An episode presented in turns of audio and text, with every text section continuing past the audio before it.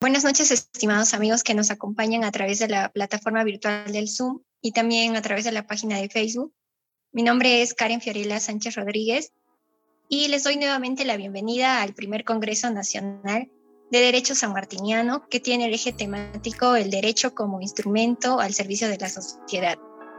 Es por ello que esta noche tenemos el honor de contar con la presencia del estudiante Leonardo Abraham Ceballos Díaz, siendo su tema muy importante y de gran aporte para todos nosotros, ya que viene siendo eh, su tema Realidad Insostenible, una mirada a los objetivos de desarrollo sostenible y su impacto en la sociedad actual, en el contexto de la pandemia y décadas de acción.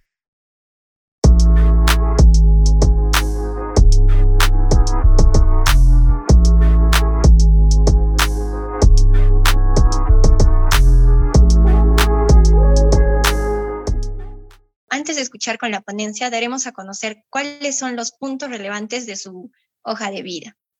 Eh, el estudiante Leonardo Abraham Ceballos Díaz es, viene siendo estudiante del décimo ciclo de la Facultad de Derecho de la Universidad San Martín de Porres.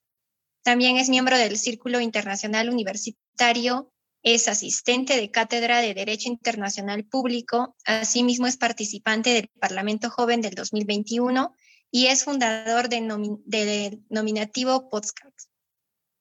ya. Muy bien, estimado Leonardo. Eh, recibe nuevamente nuestra cordial bienvenida de parte del Ex Academy Perú. Y ya sin más preámbulos, yo te cedo el uso de la palabra para que puedas dar inicio con tu ponencia. Adelante, te escuchamos. Buenas noches con todos, en especial un agradecimiento al Ex Academy Perú por esta oportunidad. Eh, ya me presentaron, yo soy Leonardo Ceballos Díaz, y hoy les he traído un tema eh, bastante interesante, en el sentido de que el desarrollo sostenible importa mucho al derecho. Y hoy vamos a hacer una observación muy detallada sobre cuáles son los puntos más importantes dentro de, este, de este derecho del desarrollo, del desarrollo sostenible con miras a la Agenda 2030, el cumplimiento de la misma.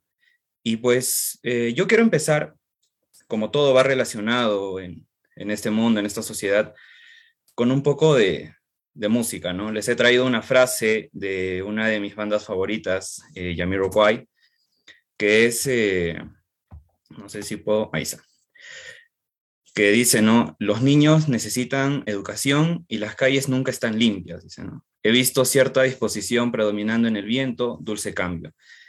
De eso trata básicamente los objetivos de desarrollo sostenible de la educación, del medio ambiente, de esta predisposición como sociedad y como Estados miembros de la ONU para poder cambiar este panorama medioambientalista y social para el mejoramiento de nuestro mundo a miras del 2030.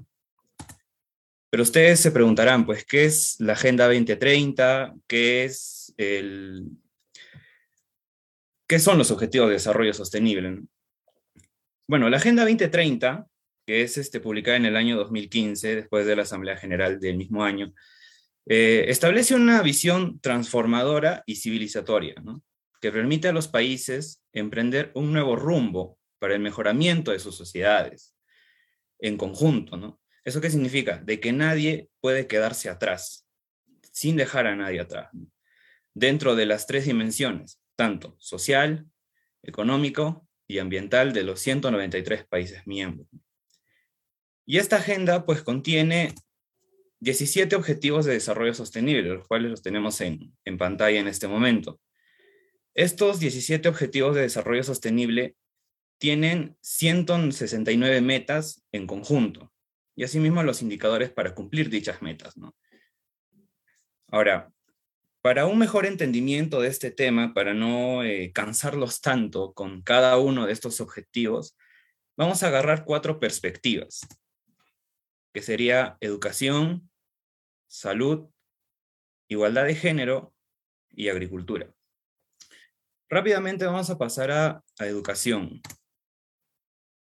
Bueno, eh, educación está íntimamente relacionado con el objetivo número cuatro, que es garantizar una educación inclusiva, equitativa y de calidad, y promover oportunidades de aprendizaje durante toda la vida para todos.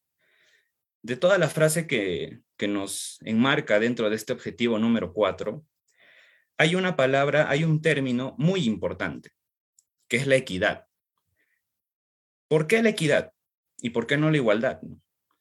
Porque en, en un momento se darán cuenta de que las herramientas metodológicas aplicadas a la educación no pueden ser iguales para todos. Estas deben ajustarse a cierta realidad. ¿Me entienden? O sea, a un niño de una zona urbana le da ciertas herramientas metodológicas y a un niño de una zona rural se le tiene que aplicar otro tipo de herramientas metodológicas. Y pues dentro de esta, de esta perspectiva de la educación se encuentran dos desafíos, que primero son las brechas digitales y la segunda es la generalización de la metodología aplicada a la enseñanza. Respecto de la primera, del primer desafío, que son las brechas digitales, nosotros sabemos ¿no? que para recibir clases durante estos dos años que hemos estado en, en un contexto de pandemia ha sido muy complicado para nosotros. Con toda la virtualidad por encima, pues ha sido un reto para nosotros recibir estas clases, aún teniendo las herramientas necesarias que es tecnología y acceso al servicio de Internet. Pero ustedes se imaginan que en las poblaciones rurales o las poblaciones alejadas que no tienen este acceso a estos servicios básicos, ¿cómo habrán podido acceder ¿no? a la educación, que en realidad es un derecho fundamental? Entonces, ¿cuál fue la respuesta del Estado? La respuesta más pronta fue la inclusión de estas famosas tablets o tabletas. Y estas tablets eh, realmente son de carácter cuestionable en razón de su utilidad, ya que eh, estas no cuentan con las herramientas necesarias, hablamos de software y hardware, porque existieron casos en los cuales, por la misma composición de la tableta, eh, no podían acceder a Internet porque no contaban con una ranura para insertar un chip, o simplemente no tenían acceso a señal o Internet. Y el otro problema es que hubo una deficiente capacitación hacia los docentes para el uso de esta tecnología. Hay docentes que, que son nuevos manejando esta clase de tecnología y se les ha creado una dificultad porque tenían que aprender ellos a utilizar la tablet y tenían que enseñárselo a los niños a utilizar una tablet. Entonces, este trabajo o esta sobreexplotación de este trabajo pues ha generado una vulneración muy grande al derecho a la educación. Entonces, pasando un poco a lo que nos menciona la ONU en el informe 2021 sobre los Objetivos de Desarrollo Sostenible, él dice, ¿no? Y cito, la pandemia está resaltando la importancia de contar con instalaciones sanitarias adecuadas para garantizar la seguridad de los niños en la escuela y la necesidad de contar con infraestructuras de TIC, o sea, tecnología de información y la comunicación, para apoyar la enseñanza a distancia. Y según la ONU, pues este recién sería el primer paso para la recuperación de esta crisis, porque esta es una crisis este, educacional. Asimismo, el Ministerio de Educación el año pasado, en el mes de julio, sacó unas cifras bastante desalentadoras respecto a la deserción escolar y al traslado. Respecto a la deserción, menciona que el 1. 3, perdón, el 1.5% en primaria y el 4% en secundaria desertaron de las escuelas. Asimismo, por razones económicas y otros factores más, 337.870 estudiantes fueron trasladados de instituciones privadas a públicas. Entonces, todo este conjunto del contexto de la pandemia y ya a puertas de, en camino de la década de acción, nos lleva a pensar de que aún el derecho de la educación es un desafío, es un problema que, que no se ha saldado totalmente. Y en esto se han creado más desafíos con respecto al, al COVID-19 y a la virtualidad que todavía no la superamos. Por otro lado, tenemos la generalización de la metodología aplicada a la enseñanza. Esto ya les explicaba hace un momento, de que las herramientas metodológicas que aplican los docentes pues están estandarizadas. No, no se ajustan a una realidad. No es lo mismo, pues, este, enseñar a alguien en escuela rural, escuela urbana, por el mismo contexto que se manejan, sin ser discriminatorios.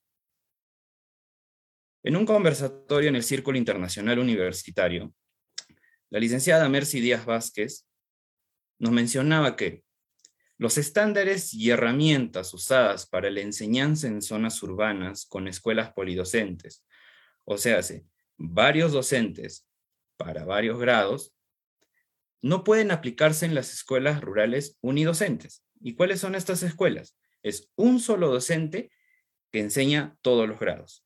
Y dicho sea de paso, en un solo salón. Por las mismas condiciones que se manejan, evidentemente estas herramientas deberían ser distintas. ¿no? Estas herramientas deben ser distintas para que después se alcance una educación o un resultado final en una educación estandarizada. Y después de todo lo anteriormente explicado con respecto a la educación, también es importante resaltar, pues, eh, el trabajo de la UNESCO, que en el año 2020 lanzó la Coalición Mundial para la Educación, y que sus miembros se dividen en tres grupos, conectividad, profesores y género. Pero ¿qué hace esta coalición? Justamente apoyan estas causas, causas muy específicas dentro de los países de los Estados miembros de la ONU, donde se encuentran dificultades para acceder a la educación y así pues este, no vulnerarse el derecho a la educación. Bien, pasando al tema de la salud, que bueno, este ya es un tema muy tocado, voy a tratar de hacerlo muy sencillo y digerible. La salud está relacionada con el objetivo número 3, ¿no? que es garantizar una vida sana y promover el bienestar para todos en todas las edades. La Agenda 2030 se lanza en el año 2015. En ese año nadie sabía qué es lo que iba a pasar en el 2020. Nadie se iba a imaginar de que la COVID-19 iba a llegar a todo el mundo, iba a paralizar un mundo entero. Y aún así la, la, ONU en este informe pues detalla ciertos, ciertos puntos muy importantes para el acceso a la salud, ¿no? el derecho a la salud.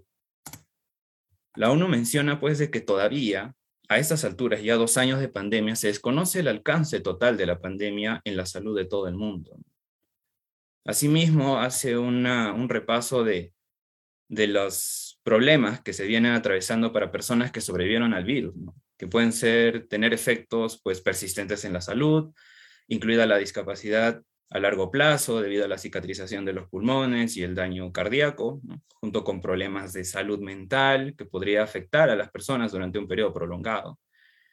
Asimismo, y hacen un punto muy, muy, muy importante resaltar dentro de este informe, el uso indiscriminado de antibióticos durante la pandemia, que esto pues, este, resulta en una resistencia antimicrobiana. ¿Y esto por qué? ¿Por qué atentaría a nuestro derecho a la salud? Porque en un futuro, cuando nosotros, los que hemos pasado el COVID, vayamos a un centro de salud y, solicitemos recibir algún tratamiento, el tratamiento ya no va a ser el mismo. Vamos a tener esta resistencia que hará que los medicamentos que normalmente consumíamos, pues en términos coloquiales ya no nos harían nada. Por otro lado, la ONU también resalta algo muy importante, algo que, también es digno de aplaudir. Reconoce el esfuerzo de los países por mantener los servicios de salud esenciales a, a pesar de la crisis actual. Y esto no solo importa dentro del objetivo número 3, sino del objetivo número 1, que es el fin de la pobreza, y el objetivo número 10, que es reducción de las desigualdades. Porque pese a, esta, a este problema de la pandemia, este contexto de la pandemia, los servicios de salud no se han paralizado en su totalidad. Y no solo se han centrado en combatir el COVID, sino en que nosotros también podamos acceder a los servicios de los cuales ya veíamos gozando desde mucho antes. Luego hablemos sobre la igualdad de género, que también es otro tema muy tocado, pero que también es muy, muy importante para los objetivos de desarrollo sostenible porque un mundo sostenible también importa donde existe igualdad de género. Y este, y este punto también se está relacionado con el objetivo número 5 de los ODS, que menciona lograr la igualdad entre los géneros y empoderar a todas las mujeres y niñas. Pero y cuando hablamos justamente de este empoderamiento, de esta igualdad, es, es también traer a colación ciertos problemas que aún atentan dentro de la sociedad para la, para la población de las niñas y mujeres, los cuales son violencia contra la mujer, trabajo no remunerado, matrimonio infantil, participación equitativa ¿no? y acceso igualitario a la tierra. En esta ponencia vamos a hablar sobre la violencia contra la mujer y la participación equitativa. El acceso igualitario a la tierra lo veremos en agricultura.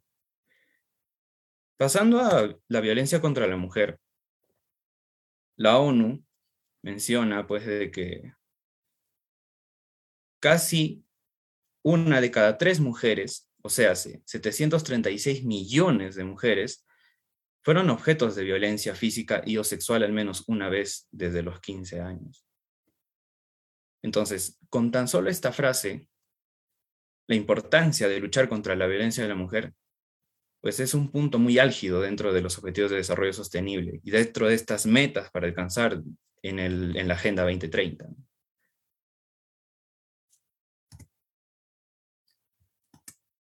Bueno, cuando yo fundé Nominativo Podcast, en un inicio comentaron ellos también, eh, con una colega de la, universidad, a la cual le mando un saludo, hicimos una investigación. Ella es este, Elian Pérez Martínez.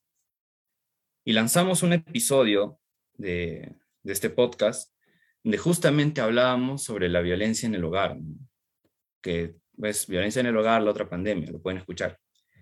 Y que este, este episodio no solo es uno más, ¿no? sino que también este, confiere a una investigación que nosotros hicimos dentro de la universidad, lo cual lo publicamos también en el podcast, que es de violencia en el hogar, la otra pandemia, una crítica a las medidas tomadas por el Estado peruano frente a la violencia familiar y de género durante la cuarentena.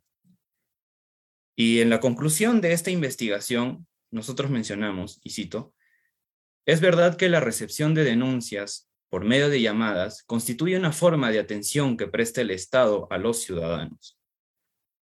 Esto no compone un real ni eficiente seguimiento de los casos de víctimas de violencia familiar. Muchas de ellas solo quedan en las llamadas de denuncia y en consecuencia les sigue vulnerando su derecho a la salud y a la vida digna. Cuando ustedes leen esta investigación, se darán cuenta de que nosotros hemos, hemos tomado cifras del mismo Ministerio de la Mujer y Poblaciones Vulnerables, de los programas que ellos manejan. Y aún la cifra sigue siendo alarmante. Y concuerda mucho con lo que menciona la ONU dentro de su informe 2021. ¿Y cuáles son estos programas del MIMP? Pues son la línea 100, chat 100, centros de emergencia mujer y servicio de atención urgente, que no solo atienden violencia contra la mujer, sino contra poblaciones vulnerables, o sea, hace niños y niñas, adolescentes y adultos mayores. Pasando a la participación equitativa, la ONU pues menciona que más que nunca es necesario que las mujeres participen de manera igualitaria en la elaboración de leyes, políticas y presupuestos que tengan en cuenta la perspectiva de género para reconstruir mejor y garantizar un programa transformador en cuanto a la igualdad de géneros, tanto en la esfera privada como en la pública. Pero esta paridad, pues, es una realidad en, en el mundo en general. Según la ONU, no. Desde el primero de enero del 2021, la representación de las mujeres está lejos de esta paridad. El promedio de mujeres en las cámaras únicas y bajas de los parlamentos nacionales a nivel mundial tan solo es del 25.6%, y del 36,3% en órganos deliberativos locales. Y esto continúa siendo un alza muy lenta. Tengan en cuenta de que, de que este objetivo ¿no? Y esta meta en sí debe plantearse para el 2030. ¿no? O sea, para el 2030 ya debería existir al menos un 45 o 50% ¿no? de paridad. Pero es alarmante saber que al ritmo actual se necesitarían al menos 40 años para alcanzar dicha paridad entre géneros en los parlamentos nacionales. Otro desafío más que encuentra la ONU dentro de, nuestra sociedad y la participación pues, de, nuestra sociedad. Ahora entremos al plato fuerte de esta, de esta ponencia, que es la agricultura. Y es que los, siempre han relacionado los objetivos de desarrollo sostenible con un ambiente sano y equilibrado. De seguro muchos han escuchado esa frase. Y sí, evidentemente, nosotros tenemos que proteger nuestro medio ambiente, no solo para nosotros, sino para las generaciones futuras. Hacer que este medio ambiente sea sostenible. De ahí el nombre. Respecto a la agricultura, tenemos el objetivo número dos, que es poner fin al hambre, lograr la seguridad alimentaria y la mejora de la nutrición, y promover la agricultura sostenible. Pero ¿qué desafíos se encuentran todavía a seis años de haberse impuesto estos objetivos de desarrollo sostenible en el mundo?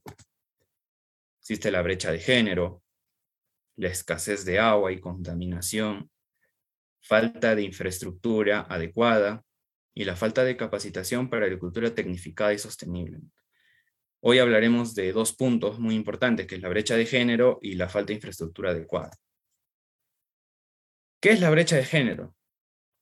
Bueno, es algo intuitivo saber de que la brecha de género es cuando entre hombres y mujeres todavía existe un desequilibrio de oportunidades. Y en la agricultura eso se ve de manera muy, muy, muy constante. Esta brecha de género, como se darán cuenta, no solo importa dentro del objetivo número 2, sino del objetivo número 5, que es igualdad de género. Y para hablar de brecha de género, también es importante traer a colación un proyecto interinstitucional entre el Ministerio de Educación, el Ministerio de Agricultura y el gobierno canadiense, que es Formagro. ¿Formagro qué hace? Pues capacita a agricultores jóvenes, a personas que se dedican a la agricultura, para poder tecnificar estas, ¿no? Y para que sus producciones sean mejores y sostenibles. Formagro hizo una investigación sobre los desafíos que se encuentran dentro de la agricultura familiar, que es prácticamente el 80% de la agricultura de nuestro país. Y ellos mencionan de que el rol de la mujer dentro de la familia también genera un problema para la misma al momento de desarrollarse dentro de esta actividad económica. Pues todavía vivimos en una sociedad eh, machista, en la cual la mujer tiene los roles de atender al hijo, de, ¿no? de cocinar y todo eso. Y más aún esto se observa en las zonas rurales. Y esto genera evidentemente un problema. Esto pues genera la brecha de género. Y en consecuencia, pues hay casos también donde hay hombres que desaparecen de la casa. Las dejan a la, a a la mamá, a la mujer, a la atención de los hijos o del hogar en general, y asimismo tienen que ir a la tierra, a la chacra, para poder producir, para que puedan comer. Entonces, Formagro menciona que la multiplicidad de tareas disminuye su tiempo para acceder a oportunidades educativas. Se dan cuenta de que no solo es acceso a la tierra o a la agricultura en general, sino que puedan tener esas oportunidades educativas, de control natal, de participación en asociaciones. Eso también hablan en el decenio de la agricultura familiar de la ONU y hasta de empleos al exterior de sus terrenos. Falta de infraestructura adecuada. Con infraestructura no hablamos realmente sobre las edificaciones en las cuales habitan nuestros agricultores, sino en las vías de acceso entre las zonas rurales o entre las chagras hasta la zona urbana o el mercado. Y esto que también importa, no solo en el objetivo número 2, sino en el objetivo número 9, que es industria, innovación e infraestructura.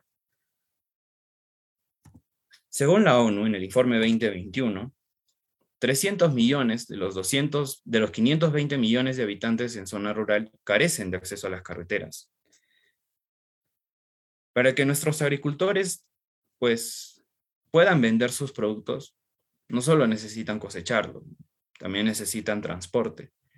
Y ese transporte también necesita carreteras. Ahora, esas carreteras no solo pueden ser caminos, sino que necesitan toda esa vía de acceso, la cual nosotros también gozamos, para que esos productos, esos alimentos, puedan llegar a nuestros mercados. Entonces, por eso justamente la ONU menciona estas cifras.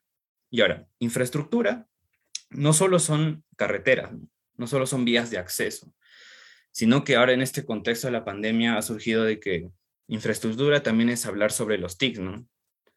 Tecnologías de información y comunicación.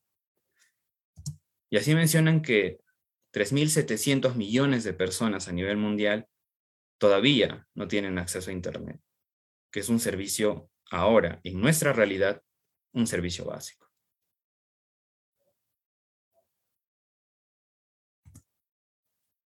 Pero, ok, dicen, Leonardo, ya nos has hablado de todos los problemas que vienen atravesando dentro de los objetivos de desarrollo sostenible. Pero ¿cuál es esa respuesta sostenible del Estado peruano? Pues es bastante sencillo. Eh, aunque no lo crean, ¿no? que parezca un poco utópico, el, el, Estado peruano es uno de los estados que está muy comprometido con el desarrollo sostenible. Y para muestra un botón, les he traído cuatro normas que ustedes pueden leer y que contienen, ¿no? Dentro de sus objetivos, poder desarrollar estas metas de la Agenda 2030. Como por ejemplo la Ley 30364, que es ley para prevenir, sancionar y erradicar la violencia contra las mujeres y los integrantes del grupo familiar. La Ley 30884, la ley que regula el plástico de un solo uso y los recipientes o envases descartables que hace un par de días pues entró en vigencia, ¿no? En todas las redes sociales empezó a salir pues de que ya no deben usar el Tecnopor. Aquí tienen a la ley responsable. La ley 31313, que es la ley de desarrollo urbano sostenible, que es una ley eh, muy interesante de leer porque esta compromete al gobierno central, gobierno regional y gobierno local para que en su planificación urbana pues exista una armonía entre el medio ambiente, un medio ambiente sano y equilibrado, con la zona urbana. Porque esto importa no solo, como les mencionaba, no solo a la generación actual, sino a las generaciones futuras. Y pues ya la tan sonada la ley 3754, que es la ley sobre el cambio climático, la cual pues abre mucha regulación dentro de nuestra legislación peruana para, los objetivos de desarrollo sostenible. Ya manera de conclusión, nos planteamos la pregunta inicial. ¿Vivimos en una realidad insostenible? Como todo en la vida, pues la respuesta es con matices, sí y no. Si bien vivimos en un estado peruano comprometido con los objetivos de desarrollo sostenible, pues también podemos opinar de que ciertas normas parecen letra muerta, pero que este, esta legislación peruana no solo, no solo es la única vía para poder alcanzar esta, estos objetivos de desarrollo sostenible, sino que también como sociedad podemos contribuir dentro de estas metas de la Agenda 2030. Por ello les doy ciertas recomendaciones. Eh, pueden hacer pequeñas cosas en realidad.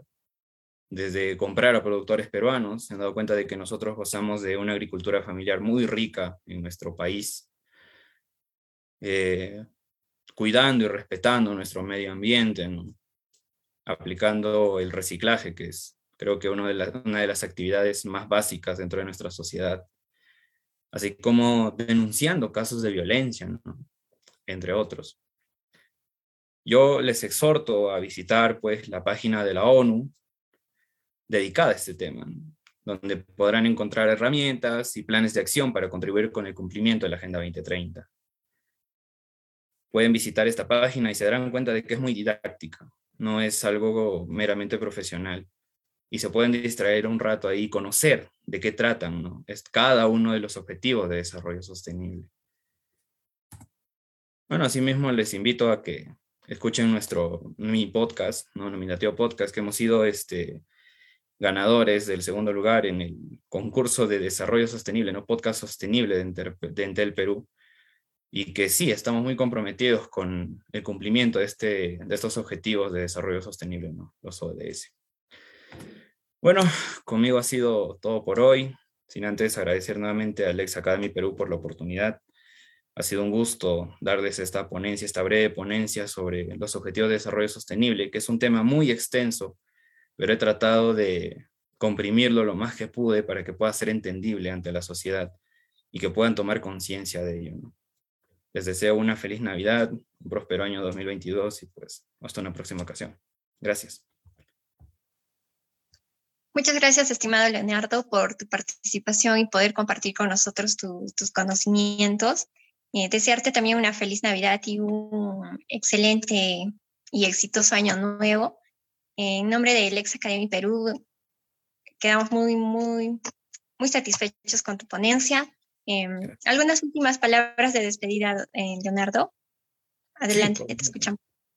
Bueno, esta, estas oportunidades pues no se dan dos veces en la vida y tengan en cuenta de que depende mucho de nosotros alcanzar estos objetivos de desarrollo sostenible. Y no solo hacerlo por nosotros mismos, sino por, por las futuras generaciones, ¿no? por los hijos de nuestros hijos.